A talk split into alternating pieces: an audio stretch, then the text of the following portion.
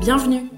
Vous écoutez FinTech, le podcast de France FinTech qui donne la parole à celles et ceux qui réinventent la banque et l'assurance.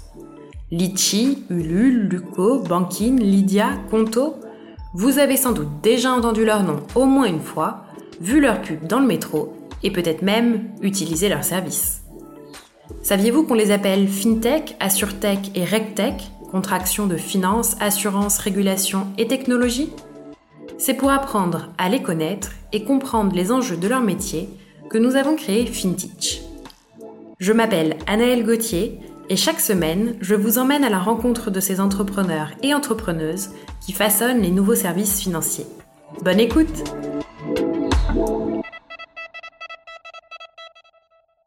Pour ce nouvel épisode de FinTech, je reçois Cyril Chiche, le cofondateur de Lydia.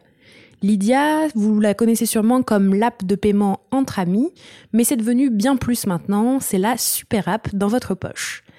Cyril va vous en parler tout de suite. Avant cela, juste un mot, Lydia fait partie du classement French Tech 120. Et c'est pour cette raison que l'épisode de cette semaine est soutenu par une entreprise que vous connaissez sûrement toutes et tous, Salesforce. Salesforce accompagne un grand nombre de sociétés dans leur croissance. Pour se développer, les startups ont besoin d'aligner leurs équipes autour du client tout au long du cycle de contact. Alors imaginez lorsqu'elles sont en hyper croissance, la structuration de leurs activités devient primordiale. C'est exactement ce que permet Salesforce grâce à sa plateforme CRM intégrée. Des ventes au marketing en passant par le service client, elle propose une expérience sans rupture de bout en bout. Et c'est d'ailleurs pour ça que certaines de nos pépites ont choisi Salesforce pour accompagner leurs équipes. Pour en savoir plus sur leur solution, c'est simple, je vous donne rendez-vous sur salesforce.com fr products et je vous mets bien sûr le lien directement dans la description de l'épisode. Je vous laisse découvrir sans plus tarder notre discussion avec Cyril. Bonne écoute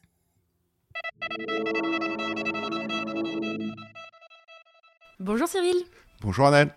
Est-ce que tu peux commencer par te présenter en quelques mots, s'il te plaît? Oui, je suis Cyril Chiche, le cofondateur et président de Lydia, la super app pour votre argent.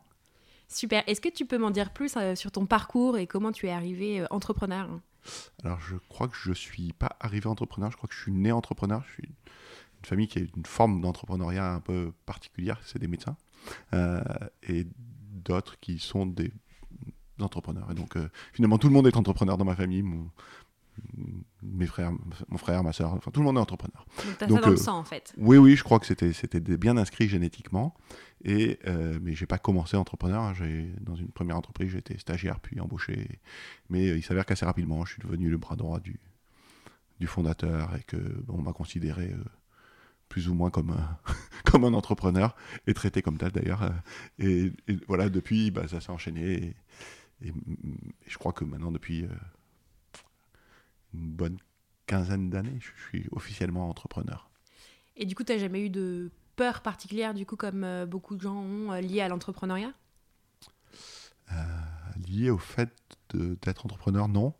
Est-ce que j'ai eu des peurs? Je pense que j'en ai tous les jours, quoi. Comme tout le monde. ouais, c'est ça. Je suis pas très original sur ce côté-là. Est-ce que tu aurais des conseils pour les gens qui veulent se lancer dans l'entrepreneuriat?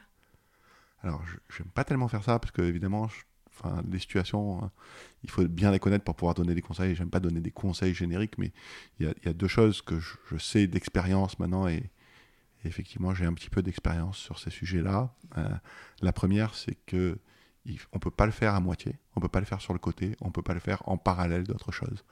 Parce que si on le fait à 110%, on a quand même une très très grande chance d'échec. Et donc, si on ne se donne pas les moyens de le faire de manière absolue, eh bien, c'est quasiment assuré. Donc, c'est quand même dommage de perdre du temps de sa vie et de son énergie, et voilà, euh, éventuellement un peu d'argent aussi, euh, si c'est pour être sûr d'échouer. C'est une mauvaise manière de s'y prendre. Euh, et l'autre élément que j'ai pu voir de visu, c'est que bah, il est vraiment très difficile de faire, de créer une entreprise tout seul parce qu'inévitablement, il va y avoir beaucoup de moments difficiles. Et c'est vrai que même s'il faut toujours bien choisir son ou ça ou ses cofondateurs, en tout cas, euh, être tout seul, c'est sans doute beaucoup plus difficile que d'être à deux ou à trois. Euh, et voilà, Lydia, on l'a fait à deux avec Antoine Porte.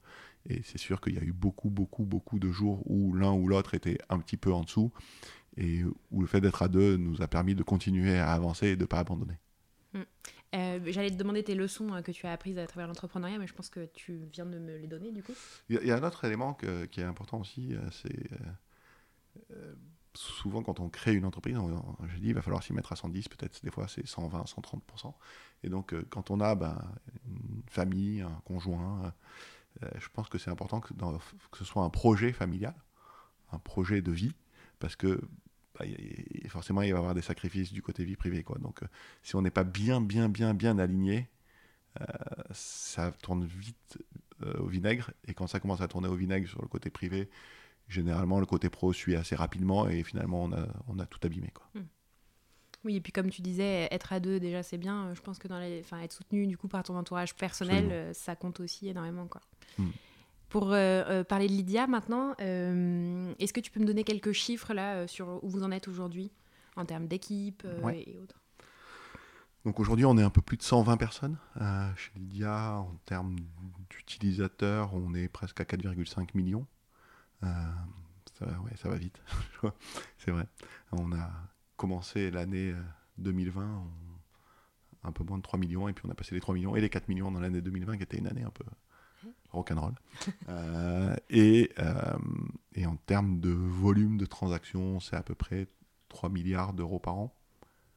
Voilà, donc en, en, grosse croissance, puisque c'est un chiffre qu'on a doublé en 2020 par rapport à 2019. Donc c'est ouais, et du coup, Lydia, au départ, c'était vraiment euh, l'app pour se rembourser entre amis avec son numéro de téléphone.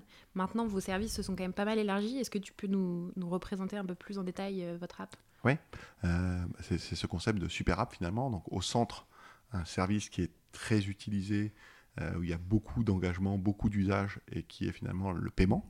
Chez nous, ça prend plusieurs formes. Il y a le paiement entre amis, ce qui a fait effectivement la réputation de Lydia. Je te fais un Lydia, le fameux je te fais un Lydia qui sont les échanges d'argent entre, amis, euh, mais aussi euh, bah, des cartes Visa aujourd'hui, euh, cartes physiques, cartes virtuelles, cartes éphémères, paiement sans contact mobile, avec les XP, donc Apple Pay, Google Pay, Samsung Pay, pour couvrir tous les types de smartphones.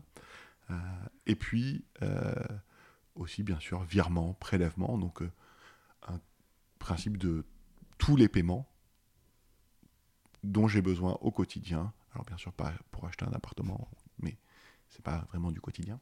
Enfin, pour la plupart des gens. Euh, et, euh, et, ça, c'est vraiment le cœur du service. Et bien sûr, à chaque fois, on y a apporté beaucoup d'innovations. Donc des innovations euh, qui sont toujours basées sur le même ADN. Depuis le premier service qu'on a fait, le premier ADN, c'est l'instantanéité. Le deuxième, c'est le deuxième, premier élément d'ADN. Le deuxième élément d'ADN, c'est pensé exclusivement pour le mobile. Euh, on n'a pas d'autre interface chez Lydia. Mm. Et donc on essaye d'amener les services financiers au niveau, non pas des meilleurs services financiers en ligne, mais des meilleures applications au monde, des, mm. Netflix, des Uber, des Spotify. Voilà, c'est ça, c'est ce niveau-là qu'on essaye de faire. Et enfin, bien sûr, parce qu'on ne peut pas oublier ça quand on fait euh, des services financiers, la sécurité absolue. Euh, il y a un point qui est important, c'est que même si on utilise des moyens qui sont des moyens euh, connus, mhm. une carte Visa, c'est pas très original. Tout le monde fait des cartes Visa, toutes les banques font des cartes Visa, tous les non-banques font des cartes Visa. Enfin, mais après, c'est toujours comment on la traite et qu'est-ce qu'on rend comme interface. Finalement, notre business, c'est de changer l'interface entre le consommateur et le service financier sous-jacent. Donc, quand on prend une carte Lydia, c'est pas une carte comme les autres. Oui, elle permet de payer partout dans le monde dans le réseau Visa, mhm. mais un, elle n'a pas de chiffre, ni de nom, ni rien qui est imprimé sur, la, sur le recto. Ça, c'est pour des questions de sécurité. si quelqu'un la prend en photo, ben, typiquement, il ne pourra pas utiliser le numéro. Deux, on peut la personnaliser. On peut écrire une petite phrase dessus, quelques mots. Euh, et on a des trucs très rigolos. Ne dépense pas trop. ne dépense pas trop. Euh, allez l'OM. Euh, d'autres ont écrit le nom de leur bateau. d'autres de leurs enfants. D'autres des, des, phrases rigolotes comme jusqu'ici tout va bien. Donc les gens sont très créatifs, c'est extraordinaire. Et franchement, c'est en fait l'idée de Lydia, c'est ton argent doit te ressembler quoi. et, finalement, c'est ce côté froid, inhumain des services financiers qu'on déteste. Et, ce qu'on fait, c'est ramener de l'humain. Euh, quand je regarde mon relevé bancaire, c'est pas que ma banque fait un mauvais travail sur le relevé, mais juste, ça veut rien dire pour moi. Mm. J'ai quatre comptes dans la même banque, ils s'appellent tous FR 76 30. Et, il faut que je connaisse moi des chiffres par cœur pour me souvenir ah ça c'est mm. mon compte joint, ça c'est mon compte perso, ça c'est mon compte. Mais c'est absurde. Et quand je lis les relevés, il y a des choses qui veulent rien dire. Donc nous on a réhumanisé tout ça avec en amenant effectivement bah voilà euh, donc la carte on en parlait donc on peut la personnaliser et puis la même carte Visa peut dépenser l'argent de tous mes comptes Lydia. Donc je peux créer des poches d'argent dans Lydia qui sont des poches d'argent euh, pour moi donc mon compte perso des poche d'argent partagée que je crée et que je, supprime en quelques secondes. Et avec la même carte, je peux dépenser l'argent de toutes ces poches-là. C'est comme si j'avais une carte qui me permettait de dépenser l'argent de tous mes comptes bancaires. Et ça, c'est vraiment original, ça, on est les seuls à le faire. Euh, je crois au niveau mondial. Euh, et, et, tout ça vient toujours de l'usage. Donc, à quoi ça sert d'avoir une carte pour chaque compte? Pas grand chose finalement. Mm. Euh, j'ai une carte, c'est le moyen de dépenser l'argent, et puis ensuite, depuis là, je peux choisir la source de cet argent-là. Et effectivement, quand je regarde mon interface de et eh ben mes comptes, mes poches d'argent, il y a une photo, il y a un nom, euh, et tout ça correspond à, finalement soit à ce que j'ai fait de mon argent, mm. soit à ce que je vais en faire. Et, toute cette réhumanisation des services financiers, c'est vraiment le, cœur de notre, euh, de notre réflexion philosophique euh, sur, qu'est-ce qu'on doit apporter. Euh, et par exemple, euh, quand on regarde son historique Lydia, on peut voir l'historique de tous ses comptes, y compris de ses comptes bancaires, si on les a connectés à Lydia, mélangés. Et donc typiquement, je peux faire une recherche dans tous mes comptes en un seul instant. Bien sûr, je peux voir chaque compte séparément, mais ce que je peux faire aussi, c'est que je peux par exemple rajouter une annotation sur un reçu de paiement y compris un reçu de une ligne de mon relevé bancaire. Donc par exemple sur mon relevé bancaire, il y a écrit fnac.com. Mm. Et moi, dans Lydia, je peux éditer ce fnac.com et rajouter une note en disant, euh, je sais pas, enceinte euh, mm. euh, Bluetooth. Oui, alors que d'habitude, sur son interface bancaire, pour retrouver une transaction, il faut y aller. quoi. C'est ça. Et donc, dans un an et demi, quand je chercherai où c'est que j'ai acheté cette enceinte Bluetooth, je pourrais aller dans Lydia et chercher enceinte Bluetooth, alors que dans mon interface bancaire, je n'aurais même pas accès à l'historique d'il y a un an et demi. C'est ça. Et là, je saurais que je, l'ai payé à la FNAC, que ça correspond à cette transaction à la FNAC, faite avec la carte de telle banque. Et, ça, c'est voilà, tout ça, c'est on essaye de penser de manière humaine et de rendre le service, les services financiers humains, euh, proches, pertinents et, et, intelligibles. Super. Et euh, c'est quoi votre business model du coup euh, aujourd'hui? Alors on a trois sources de revenus. En a un certain nombre de services qui sont gratuits et c'est aussi notre modèle d'acquisition. On ne fait pas de marketing d'acquisition payant. Donc euh, notre marketing d'acquisition payant, c'est nos services gratuits. Euh, et donc on a trois sources de revenus. On a un certain nombre de transactions qui ramènent de l'argent. Donc par exemple, quand euh, nos utilisateurs payent avec des cartes Lydia, on reçoit une toute petite partie de ce que paye le marchand, comme n'importe quel émetteur de cartes le fait. C'est le principe des cartes. Ça s'appelle l'interchange. Euh, mais aussi, on a d'autres transactions euh, qui nous ramènent à des revenus, comme par exemple des transactions qui sont faites euh, chez des commerçants qui acceptent en ligne ou en face à face Lydia comme un moyen de paiement. ça, c'est la première source. Deuxième source, les revenus d'abonnement.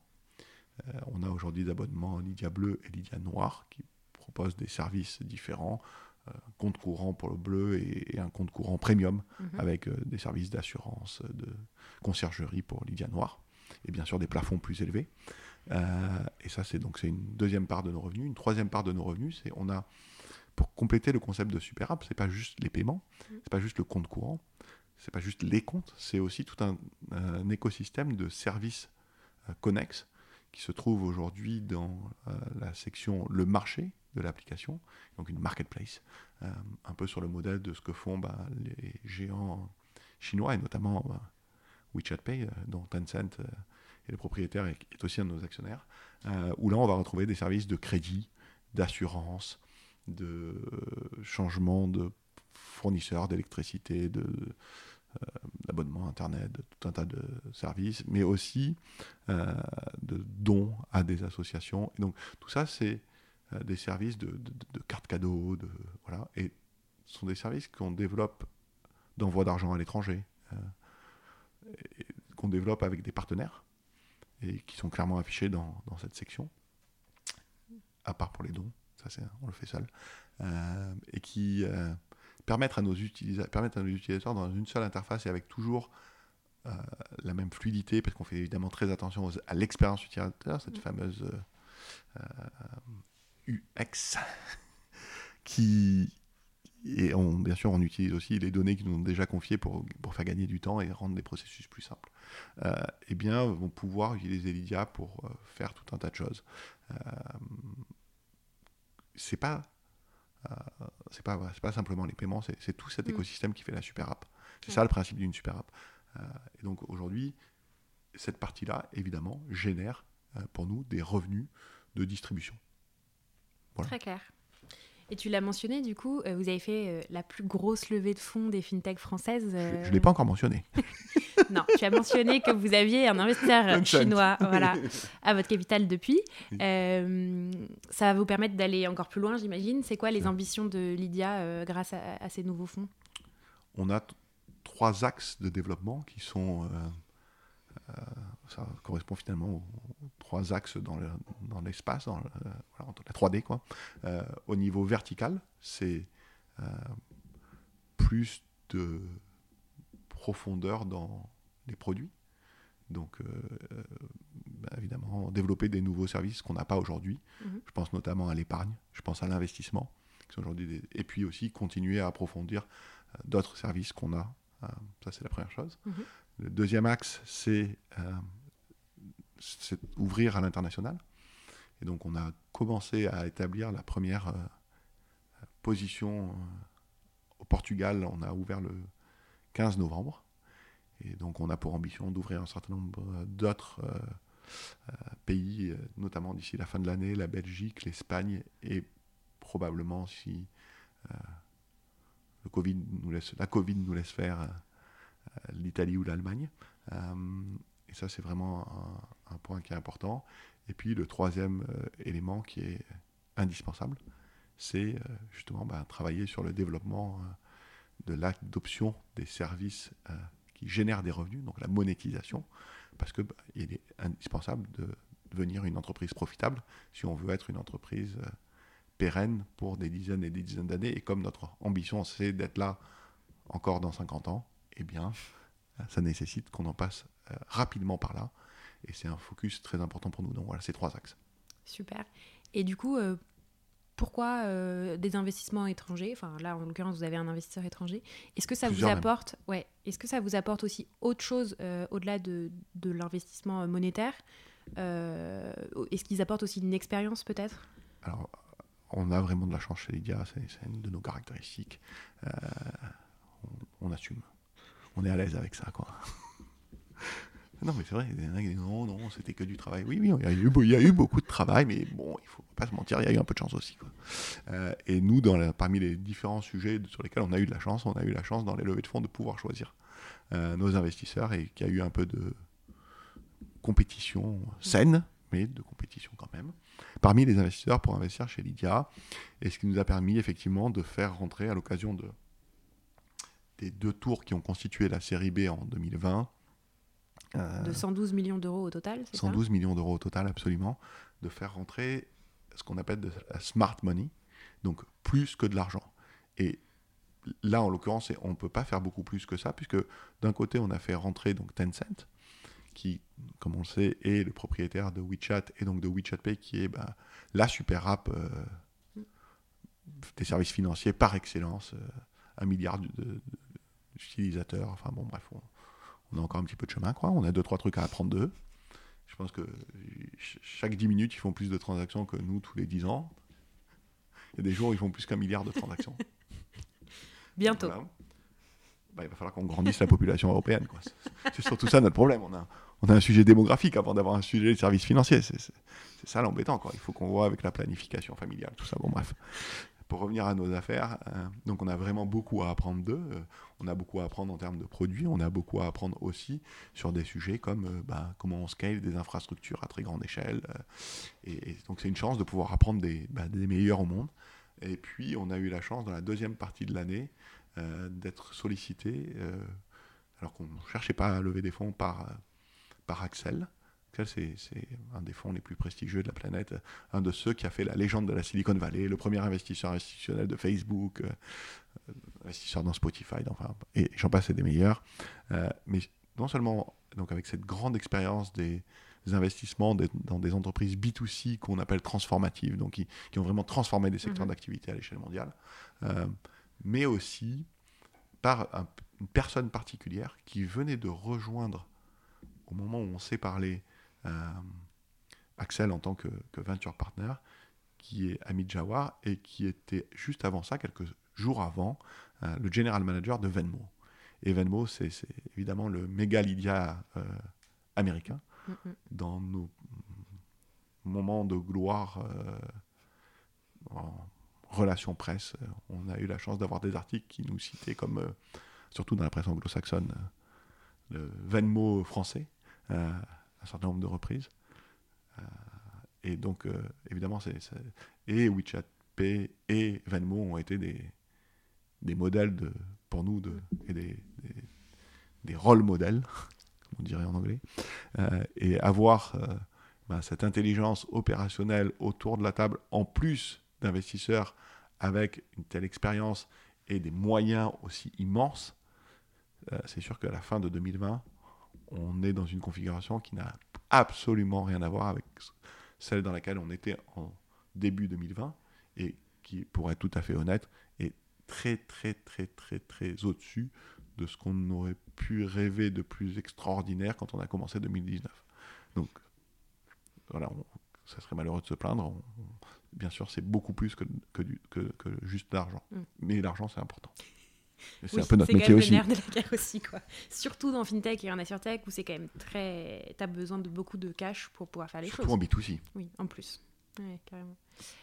Et, euh, et, encore que nous, on a bah, une, manière d'être qui est très frugale. Mm. Euh, dans beaucoup, beaucoup, beaucoup de FinTech qui ont 4,5 millions d'utilisateurs, il y a 400 personnes au support. Mm. Nous, on est 120 en tout. Donc, voilà. Et, euh, on privilégie les outils et les process. Et euh, là, on est. Quand on arrive à ce stade de, levée, est-ce qu'on est obligé d'aller chercher des investisseurs étrangers, au-delà du fait de ce que ça peut apporter? Est-ce que c'est parce qu'en France, on n'a pas les moyens aujourd'hui de lever autant d'argent? Auprès de Français Clairement, il n'y a pas beaucoup de Français qui ont ce genre de moyens. Euh, et je ne crois pas qu'il va y en avoir rapidement. je ne veux pas dire de bêtises, mais je crois que par exemple Tencent la partie investissement a déployé au cours des 15 dernières années quelque chose comme 100 milliards de dollars. je ne sais pas combien on a d'investisseurs en France qui ont 100 milliards de dollars à déployer, mais à mon avis, ce n'est pas des masses. Euh, y compris les gros fonds, y compris, enfin voilà. Néanmoins, nous, on n'a pas besoin des 100 milliards, donc euh, on aurait pu trouver des investisseurs français, mais là, clairement, on était à la recherche de, de, ce, euh, de cette expertise de réussite à grande échelle dans les super apps de services financiers. Et, et ça, clairement, on n'allait pas le trouver en France. Quoi.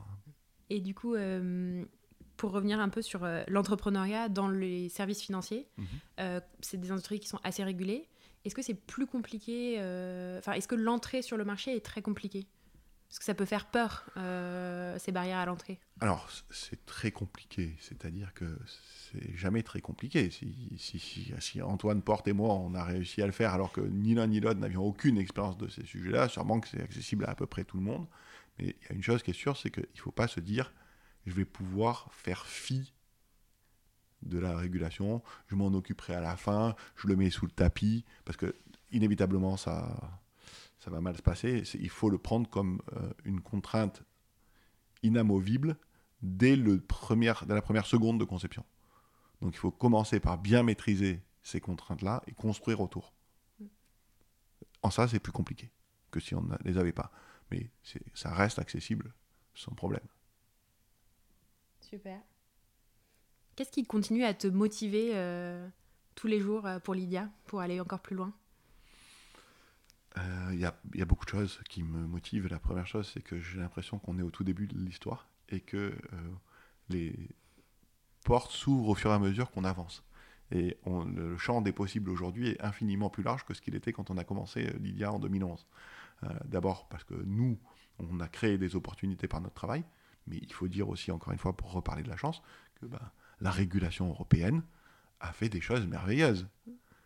Euh, voilà, les différentes directives sur la monnaie électronique, ne parlons pas des, SP2, enfin, banking, tout ça sont des choses qui, qui n'étaient pas accessibles avant, il n'y a pas si longtemps que ça, à des entreprises comme les nôtres. Donc, oui, parce que c'est une contrainte, mais en fait, c'est aussi des opportunités, ça crée des opportunités. Absolument, ça crée des opportunités immenses, et ça crée des, finalement des possibilités pour des entreprises comme les nôtres euh, d'aller occuper des terrains qui, qui étaient euh, juste interdits jusqu'à maintenant. Euh, et, et, ça, déjà, c'est extrêmement excitant intellectuellement. Et, puis, donc, on a envie d'aller toujours plus loin. La deuxième, le deuxième élément, c'est que, eh bien, comme ça continue de grandir de plus en plus vite, on, bah, grandit nous aussi avec. Et moi, j'apprends tous les jours des nouvelles choses. J'apprends parce que bah, je, me renseigne, j'interagis, mais aussi euh, parce que bah, Lydia a grandi, on, on s'entoure de gens euh, qui sont des gens euh, intelligents, passionnés, et dont on apprend aussi. moi, j'apprends, j'apprends tous les jours des, gens qui travaillent chez Lydia, et, c'est sûr que ça, ça donne envie d'aller d'aller au combat tous les matins avec le sourire. Et, clairement, je n'ai pas encore trouvé un seul jour où, où j'avais du mal à me lever, donc ça c'est bien. Mais je, m'endors facilement le soir. Normal. Merci beaucoup Cyril. Merci Anaël. À bientôt.